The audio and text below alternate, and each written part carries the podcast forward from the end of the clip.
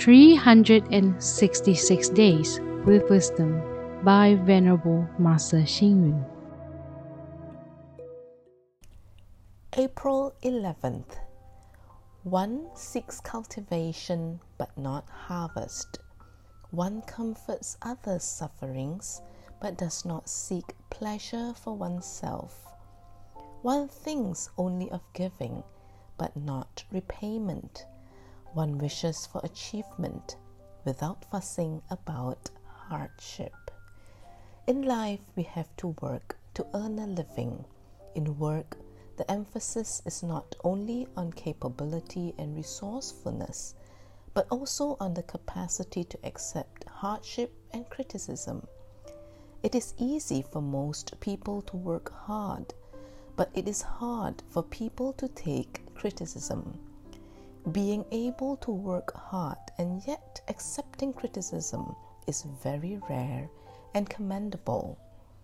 Some are able to work very hard from daybreak till night, withstanding thirst and hunger and never complaining. In order to complete their task, they will undertake all types of hardship and risk and make all kind of sacrifices and even neglect food and rest.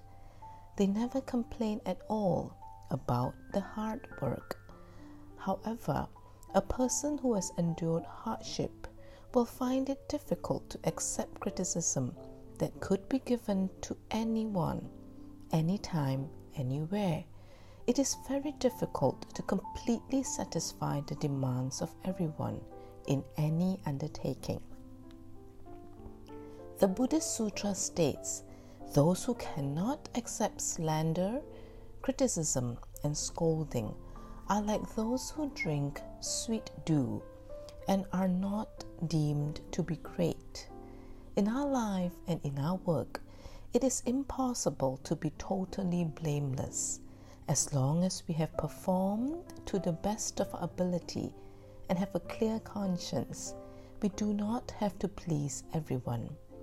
It is not enough for one to be able to accept hardship at work.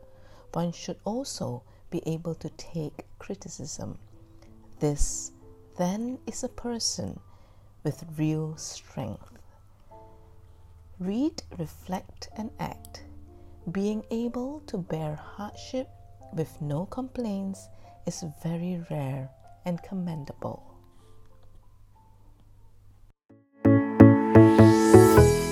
Please tune in, same time tomorrow as we meet on air.